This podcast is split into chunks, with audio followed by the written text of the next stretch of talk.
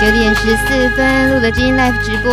大米今天很高兴遇到了我们的老朋友王永威医师，今天特别跟我们谈很 focus 的主题，是引发长者的自我照顾。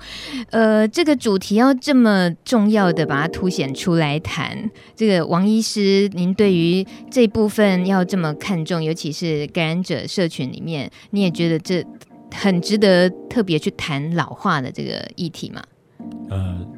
面未来要面临的问题了。嗯，呃，我们讲说好了，从何大一博士提出来的三合一鸡尾酒，一九九五年到现在已经快满二十年了。嗯哼。那假设说这一个鸡尾酒药物真的效果很好，要百分之八十以上的人都可以病毒测不出来，免疫力恢复正常，就表示说我们所有的感染者里面，那个时候开始服药的话，就都。哦活下来十几年，快二十年了。对对，嗯。那假设他们在二十五、三十岁的时候诊断出来，呃，按时服药，他们现在是四十五、五十岁啊。嗯哼，对。嗯、呃，四十五、五十算是熟年，算是中年，不像老年。对。如果说以我们现在的呃所谓的那个呃，就是存活年龄来讲，六十呃六十七岁跟六十九岁的话，其实他们刚刚好进入所谓的那个中老年人的阶段。嗯、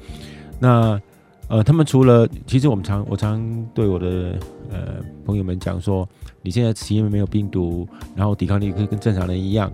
其实你只是每天按时服用药物以外，其实你跟正常人一样。对，我们最常听到这样的但是鼓励。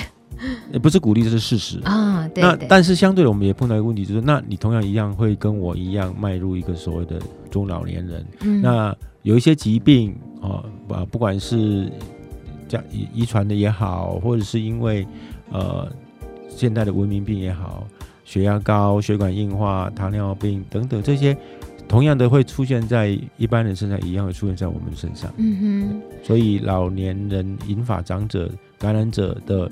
老化，呃，共病的问题，其实有许多医生已经慢慢觉得心有力而，呃，心有余而力不足，力不足。为什么？因为我们都是感染科的医师，嗯，所以我们越来越需要说一个团队的照顾，就是说请他们，呃，maybe 要找新陈代谢科的医师啦，嗯，心脏科的医师啦等等。嗯，嗯这个。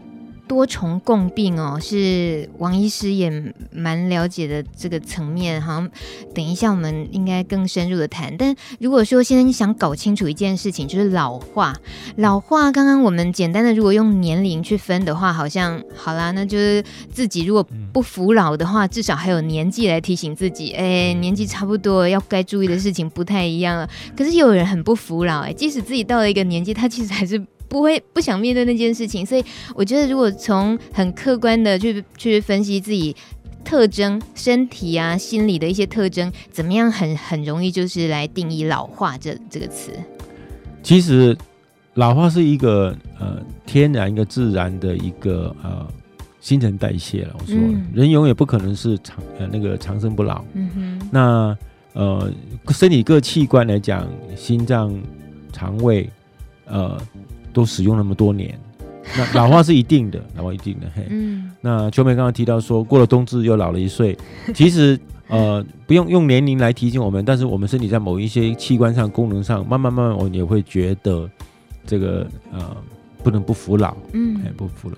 呃，我们就想说，即使没有没有疾病来来来说好了，但是呃那个慢慢慢慢的关节就不服，不得不服老啊，对对，你会觉得。开始举步维艰呐，嗯、还有那个关节就好像天文台一样啊，天气一 一,一湿冷的话就就就就酸痛的要命。但是你会觉得说，我我去年我前年我五年前不会这样子啊。嗯，可是我觉得是一个老化的，而且现在年纪轻的人也常常会冒出这些话，哎，所以、嗯、呃，有时候好像已经老化都会提前报道的感觉了。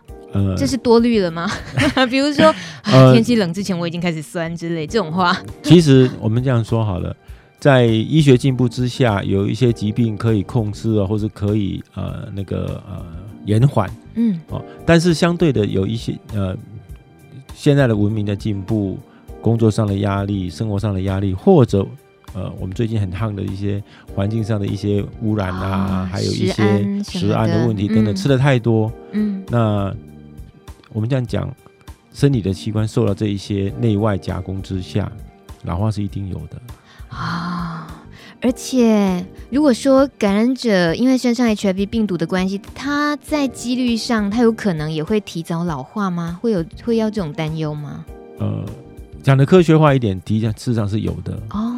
因为到底这一个外来的抗病毒药物，到底还是个外来的东西，嗯、它可以抗，它可以抑制病毒，没有错。但是相对的，呃，对我们的身体，对我们的细胞的一个自然，到底还是做了一些改变。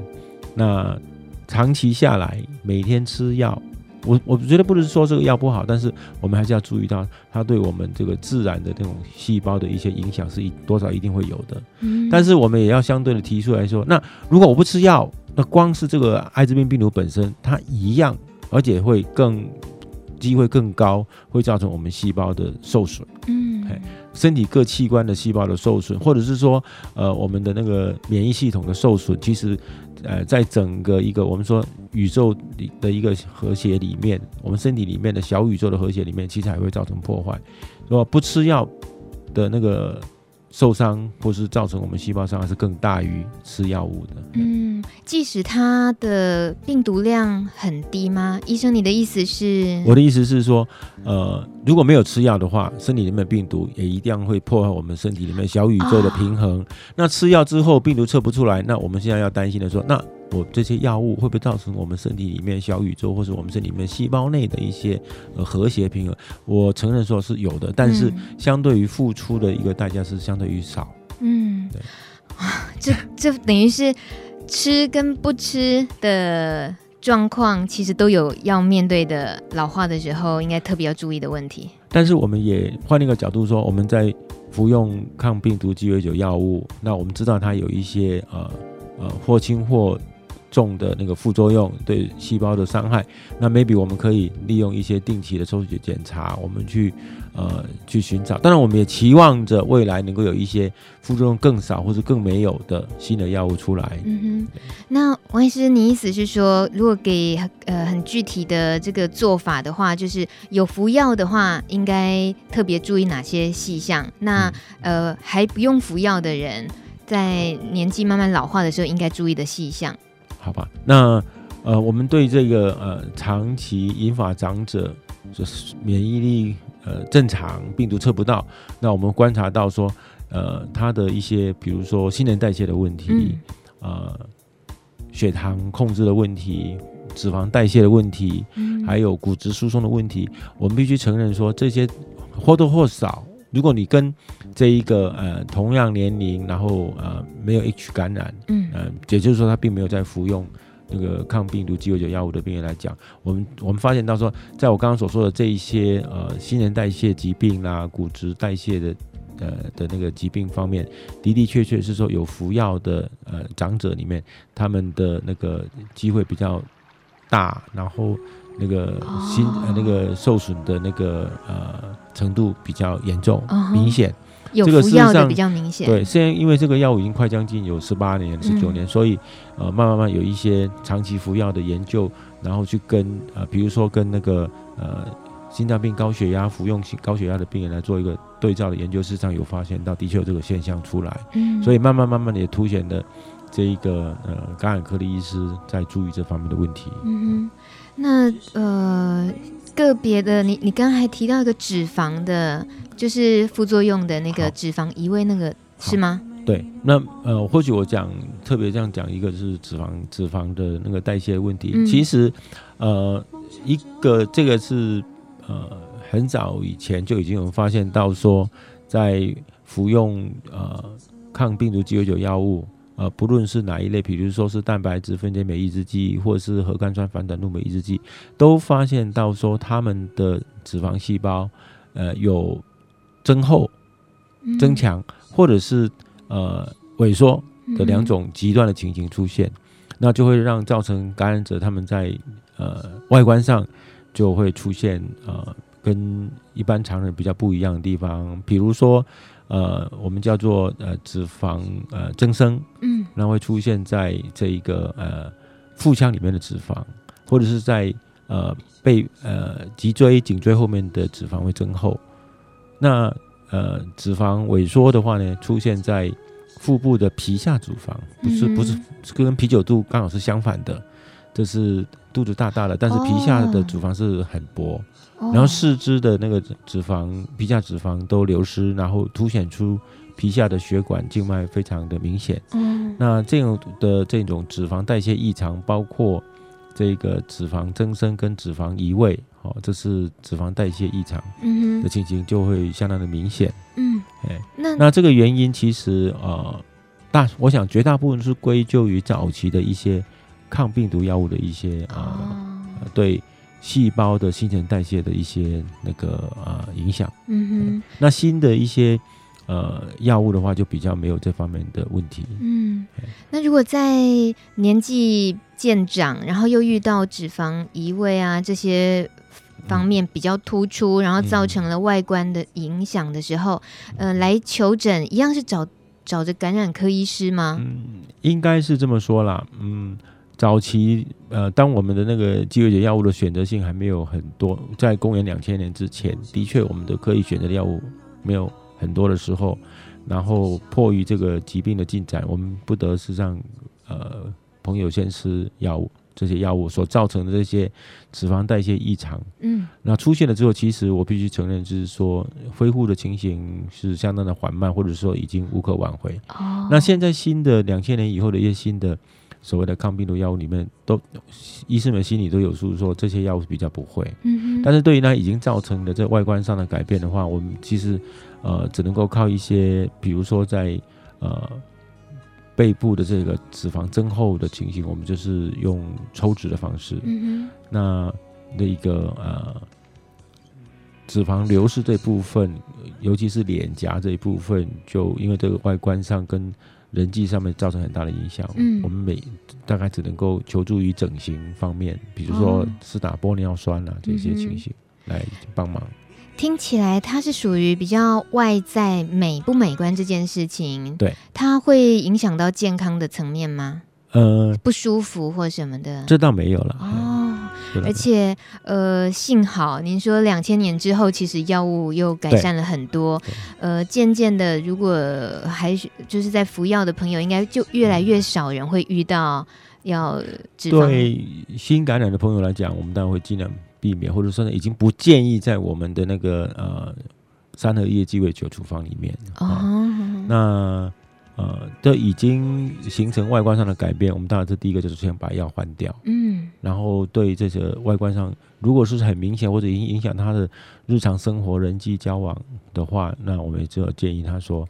呃，请请求这整形外科医师的帮忙。嗯哼哼，这是在您说的脂肪呃代谢异常、代谢异常的部分。部分那还有就是会，就感染者在步入中年之后，其实还有很多会遇到的挑战。我再举个例子，像骨质疏松好了。哦、过去我们的呃内科医师、家庭医师，或者是说现在在这个医师会认为说啊，骨质疏松是女性或者是停经之后的出现。对啊。对，没错，没有错，普通常识都是这样说。但是我们像我们感染者、感染朋友，大部分都是男性，嗯，然后又以年轻为居多。但是我们居然也发现到说，这一些呃银发长者，他们到了五十岁左右，哎，居然会容易骨折。然后我们测一下他的那个呃，就是骨密度检查，发现他们已经达到这种呃高危险骨折的程度了。嗯。那时候我们就想到说啊，他们在服用鸡尾酒药物的时候，所产产生的维维生素 D 摄取不足，或是转化缺损，甚至是骨质的那个疏松情况，其实并不输给呃那个五十岁以上的呃停经后的女性。嗯那这样子，在服用药物的时候，同步的补充维生素 D 啊什么的，保护骨质，这是这个已经是一个很热门的议题。哦、也就是说，提醒我们在照顾感染朋友的医师们要呃会诊，或者是请求这个新陈代谢科医师的帮忙，嗯、在适当的程度之下提前。嗯哼，好，呃，我们可以，我现在已经诊断的这种仪器都很方便，嗯、然后也有一些很呃。非常客观的这种呃骨质疏松密度的检查，提醒我们医师告诉我们说，什么时候就应该要开始给这一个呃病人开始服用这种呃嗯呃预防骨松的药物了，而且那个药物的效果也都很好。嗯呃，更重要的是说，它并不会对我们的那个三合一鸡尾酒药物有一些呃不会出现药物药物交互作用的情形。嗯、所以你会奇怪说啊，怎么呃那那个呃四十多岁的男生就要开始吃骨松的药？哎、欸，有人会那么精明的发现，哎、欸，这一颗是骨质疏松。我妈妈也在吃。对，那如果是女性的感染者怎么办？女生已经更要注意。对啊，对哇，这个就脆弱，再加上更脆弱这样子。那听起来，呃，因为服用艾滋药物的关系，它造成的副作用，就经年累月之后，尤其步入中年之后，其实会遇到的这些问题被凸显出来。在遇到问题之前，我们先在服药的时候也一起照顾，那会不会感觉其实感觉吃更多的药？哎。或者说保健食品好了，呃、这是不是这是个趋势吗？营养均衡当然是一定需要的啊。那但是呃，我们并不是说现在的一些那个呃广告里面健康食品里面，嗯呃好还是坏？但是我是觉得是说，感染的朋友事实上都必须对这方面有所认知，然后呃在饮食均衡方面是要去注意，甚至也不忘提醒医师一下说啊，医师我。我们会不会有呃容易出现骨质疏松？那我是不是应该要呃定期的检查一下骨密度检查？嗯，还有为那个身体里面的像钙质、磷脂，呃，还有呃尿蛋白啊等等这些有关这个呃。骨质疏松、但新陈代谢的问题，要适度提醒医师一下。嗯、你说这是患者自己要主动，嗯、呃，关心自己身体，然后提醒医生，是不是可以做这方面，给自己有个全面检查，这样子？哦，我想在照顾的团队里面，如果医师们开始也都注意到这方面的问题，是提前出现的，嗯，那呃，或是在一些过去不常见的男性病人里面出现的，所以应该都会注意到，但是。身为自己是一个感感染者，呃，作为一个健康伙伴那种观念的话，不妨适度提醒一下啊，医生，我去年什么时候做的骨质密度检查？哦。这倒是要积极一点哦，对不对？对，提醒 提醒我们大家朋友们要关心一下自己一些一些健康更细节的，像是共病问题，我们要关心的很多。刚刚已经说骨质疏松的提醒，然后呃脂肪代谢的，谢那还有血管硬化，血管硬化，还有呃那个糖尿病、胰岛素耐受性的这些问题，嗯、这些当然呃。有些朋友也许会不在意啊，但是如果有一些朋友很注意自己身体，那他在营养均衡啊，还有一不会暴饮暴食，那他还是应该要提醒医生说，我有没有这一个呃老年人常常出现的这一个呃糖尿病过高了，哦、血糖三高一样要很注意嘛。对。人到中老年之后就是要认啦，这个三高要常常检查就对了，是这样子。对。可是呃，尤其是银发长者更应该要注意啦。嗯，那还共病问题里面，王医师也呃，您的这个提醒的资料里面也包括说造血跟免疫系统异常，嗯、呃，这要怎么特别注意的吗？免疫系统异常，这不。嗯其实，呃，有 HIV 这个病毒里面，因为它刚好也是破坏我们的那个免疫系统的协调跟和谐。那虽然说是我们的抗病毒药物可以把病毒抑制到一个测完全测量不出来的地步，但是不免我们在诊断出来之前，其实我们的免疫系统已经不知道哪一年哪一月已经就被破坏掉了嘛。哦、虽然能够恢复到正常，接近正常。嗯但是这一个呃的首要条件是还是要按时服药嘛。嗯哼。那在这种情况之下，其实我们的我们并不知道我们的免疫系统到底恢复到正常是到正常的哪一个程度。嗯。呃，简单来讲，可以看一下那个我们的所谓的辅助淋巴球数目。但是我常常有时候心里也在想，我我在临床上也是看到一些病人，病毒都测不出来。嗯。但是他的免疫细胞就。就是我永远没办法升到一个理想或者让我们放心的一个程度。嗯，那即使是说，呃，那个它的细胞数目也蛮理想的，但是它还是比较容易出现一些免疫呃不好的或者缺损的一些容易感冒啦，或者感冒比较容易拖得长久。那我就会注意到一点，就是说它的所谓的这个辅助淋巴球数目是满意或者接近正常，但是它的功能呢？嗯，嘿，你数目是正常，但是有一些这个呃免疫辅助淋巴球的功能，这到底是不是完全恢复？这个其实是蛮一个呃学术上或是蛮困难的一个解答的一个议题。嗯哼，总之，呃，感染者他们在呃踏入中老年人之后，呃，更应该要注意一下身体的那个呃营养的均衡、适度的运动，还有他们的免疫力。虽然说数目上看起来是正常、理想，但是还是要尽量注意一下自己身体抵抗力。的问题，嗯，不只是很注意的盯着病毒量，免疫的这个 CD4，对，那个数值非常重要，也要盯得很紧，尤其在步入中老年之后。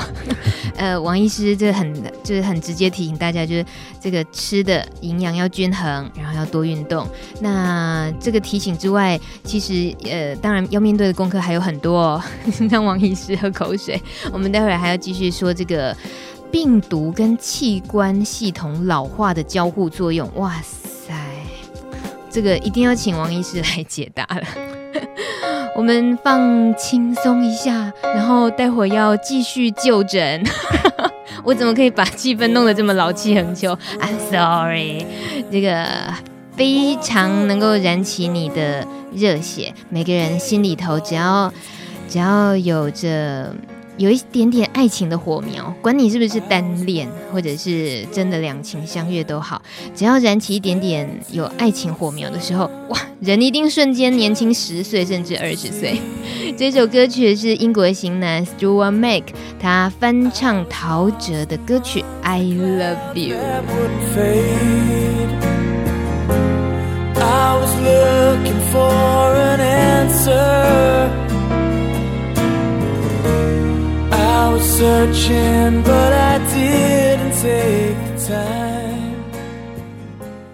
那刚刚有提到比较生涩的一个名词，我们就想请教一下王医师的，就是关于病毒和器官系统老化竟然有交互作用，这个有比较简单的说法吗？这是什么情况？简单一点来讲，就是用举个例子来讲哈，那个心血管啊，嗯。那本来我们的那个心脏，大家想一想看，每分钟跳七十下，跳七十年，哦，那其实是那个很大的一个负担。那还好，我们的这一个演化以来，我们的心脏血管都还能够支撑这种工作量的负担。但是如果说呃有一些疾病，比如说长期慢性的病毒，因为你还没诊断出来之前，你血里面是充满了这个病毒。那它虽然是并不是破坏你的心脏细胞或者是的血管细胞，但是，呃，它会造成一些，因为身体里面有外来的病毒，那身体总是会出免疫系统还是会发挥作用，想把这个病毒排斥于体外。嗯。那研究发现到说，其实这一些身体里面的自然而然产生的免疫反应，其实也是一个双面刃。它一样会破坏我们的那个血管壁细胞。嗯，那在没有诊断出来、没有服用药物之前，长期的这个病毒在我们血液里面，其实呃最显著的例子就会造成我们的血管壁增厚啦，血管呃血管壁没有那么平滑、受损，然后容易有血栓的形成等等。那这个就是。病毒所造成的这一个器官的一些呃影响，嗯，那服用药物之后，那没有错，病毒不见了，但是有一些药物也同样的会造成我们的那个心血管的那个增厚，然后也使得我们呃引发感染者他们的那个血管的老化会比一般人来得快，嗯，对，所以我们常常说，呃，感染感染的朋友他们的那个器官的年龄是比没有感染的朋友是老了十岁的，嗯，哦，这是现实的问题哦，对。嗯，我们常呃，就是刚刚王医师也说了，很可以很乐观看待的是，感染者有呃顺从的服药的话，可以跟一般正常人寿命都一样。但是也有现实面的这些问题，其实真的是要了解自己的状况，然后刚刚提醒的这些层面应该特别注意的。往正方面的去想的话，那因为你知道这些问题，你的医师知道这些问题，呃，maybe 可以呃。利用一些那个检验方式，然后呃定期的去追踪你的，比如说我刚刚说的骨密度的检查，或者是血管硬化度检查等等，maybe 可以可以及早发现、及早治疗，也也许比这个一般的呃朋友，他们因为忙碌啦，或者是不注意，反而会那个更及早的发现。嗯。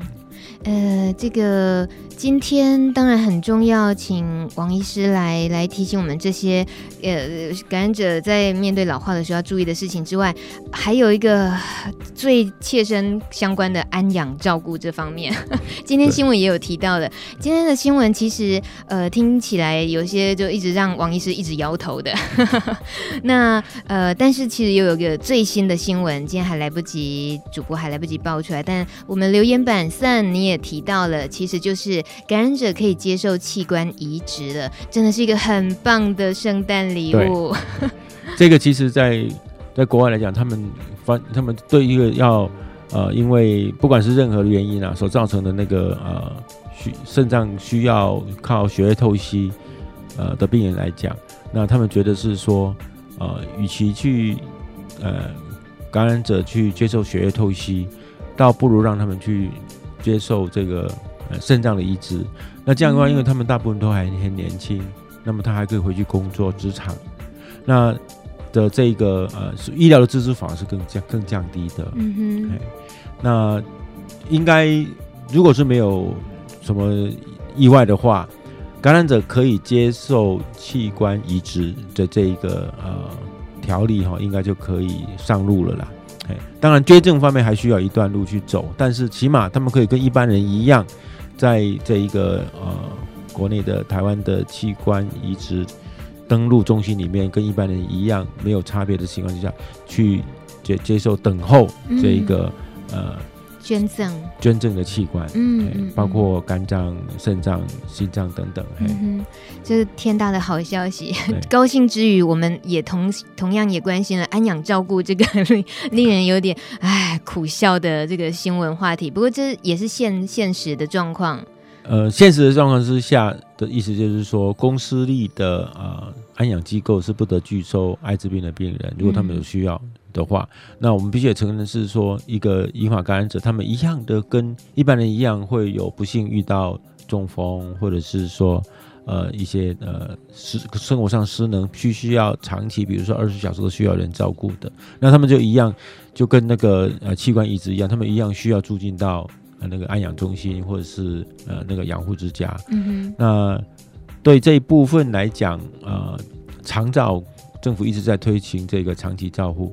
那这些长照的机构的这些呃有对艾滋病有认知的呃医护人员，到底他们的人力够不够？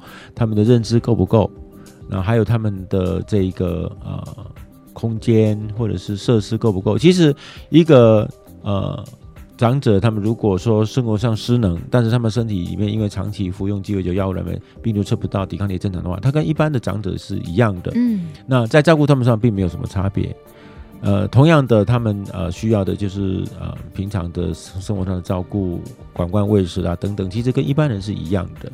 但是在一些呃安养机构里面的医护人员，或者是说一些只受过呃受训训练的一些呃外籍的看护工来讲，他们的训练能力够不够？嗯，哦，还有他们对这个疾病的认知跟排斥，是往往是我们在呃。转介这一些有需要到二十四小时呃那个照顾的长者，碰到一个最大的一个困难。嗯，所以到这些场域里面进行彻底的教育，刻不容缓。其实这么多年来，三十年来，艾滋病从这个开始出现，之后已经三十三年了。嗯，那其实不要说什么很刻意的、很专业的这种照顾，就平常的一些呃。普通常识都应该知道，他们跟一般人是一样的，但是心理上这个关卡是走不出来的话，那我们就是很难。最近还有一个大家热门转贴的分享的新闻嘛，就是有一位感染者，他接触到一位医护人员，医护人员呃触碰了他的手，那。感染者说：“哇，他已经很久很久没有人敢碰他的手了。”医护人员说：“这根本不会怎样啊，这个医护人员只是一个很正确的观念，这样。可是对于感染者来讲，对他来讲，那个感感受啊，感动的程度竟然是那么大。如果说这是存在于现在的话，那对我们这教育的这条路真的。”还要使很大很大的劲才行了。对，呃，在中老年之后啊，其实对于感染者来讲，听起来，嗯、呃，我们其实会遇到的问题跟一般的。老化一般的人其实都大同小异，是的，嗯，那不过因为自己有大部分如果是有服药的这个情况来讲，其实服药是一辈子的事情的话，其实到了中老年都一样。嗯，我记得王医师也提过，对于服药的耐受性啊、顺从性啊，嗯、这个在人年纪大了之后 会越来越不耐烦，对不对？大家有没有记得一个广告？呃，一对老夫妻那个在说：“哎，我到底吃药了没有啊？”哦、对，真的会这样子，真的是这样子。那是健，那是健忘的问题，啊，一定会啊。哦、对啊，一般的老人家也真的是尝试，其实这个情形一定是存在的，嗯，一定存在。那我们的病人既然说他的服药遵守性要九十 percent 以上，也就是说他不每天都要定期服药，但是他会想说：“哎，老魏啊，我给你到底加油啊，喂。”还有还有一件事情，许多呃银发长者他们在年轻的时候就得到的家人的支持或社会的就比较薄弱或者比较缺乏一点。那等到他们慢慢入老年之后，他们真的恐恐怕真的是讲难听点，就是真的是无依无靠。嗯，谁来提醒他吃药了没有？卖个供啊！呃，所以自己建立能够互相扶持的社群啊，朋友圈很重要。对，那就不一定是真的能够找到伴侣啊，这个这个呃不能强求。可是能够有个有个互相扶持的朋友圈，嗯、好像从年轻就要好好好的做人。我只做人就做狼爱看闲工了哦。我是觉得这个老那个中老年人的这种家庭跟社。社区啦，我不敢说整个社会国家，嗯，中老年的家庭跟社区的支持关怀，应该要及早建立了。嗯，我在讲最近看到的一则呃，算是公益广告吧，就是几个老人家相约一起去到底去加崩，那个广告不知道有没有看过？嗯、没印象哎，因为。呃，好像是一个儿子打电话来，然后那个婆婆跟他说：“呃，修蛋你来，我要出去假崩啊！”就是一群老人的社区里面，老人互相呃修修就可以假崩，一起吃饭。嗯、所以其实我这个这个创意很好，为什么？大家都不认识，但只是在社区这样平时打招呼而已。但是能够呃，比如说呃，一个礼拜一次或者两次这样一起在一个一个社区的活动中心里面一起同桌共吃饭。嗯，哦，这种情形如果这情形如果碰到碰到我们的。长者的社区里面，不知道做不做得到哈？呃，你是说感染者的长者社区吗？没有，我是说一般的、一般的社区，但是里面有一两个呃，我们的英法长者是感染者，他们社区在不知道情况之下，我觉得我认我认为是绝对安全，嗯、但是呃，应该是推行这种嗯，就是小型的社区化这样子。对，呃，我知道您指的这个老人共餐，其实宜兰是。有的有啊，还蛮成功的。是啊，那感觉很温馨呢。是啊，阿伯 都外卡嘞，就要去吃饭嘛。对嘛？对啊，因为工业社会的关系啦，其实不像以前这样三代四代同堂，年轻子女都出外就业就学，那剩下长者在社区里面，那这一家也是给不了出马西，那所以他们有的时候真的需要政府或者是在推动这个呃社区的这种老人共餐，我觉得这个创意是很好的。嗯。哎，那个现在自己就开始脑袋里头转啊 转的，去找谁搭伙，就是搭伙的那个 group，赶快早一点把它建立起来。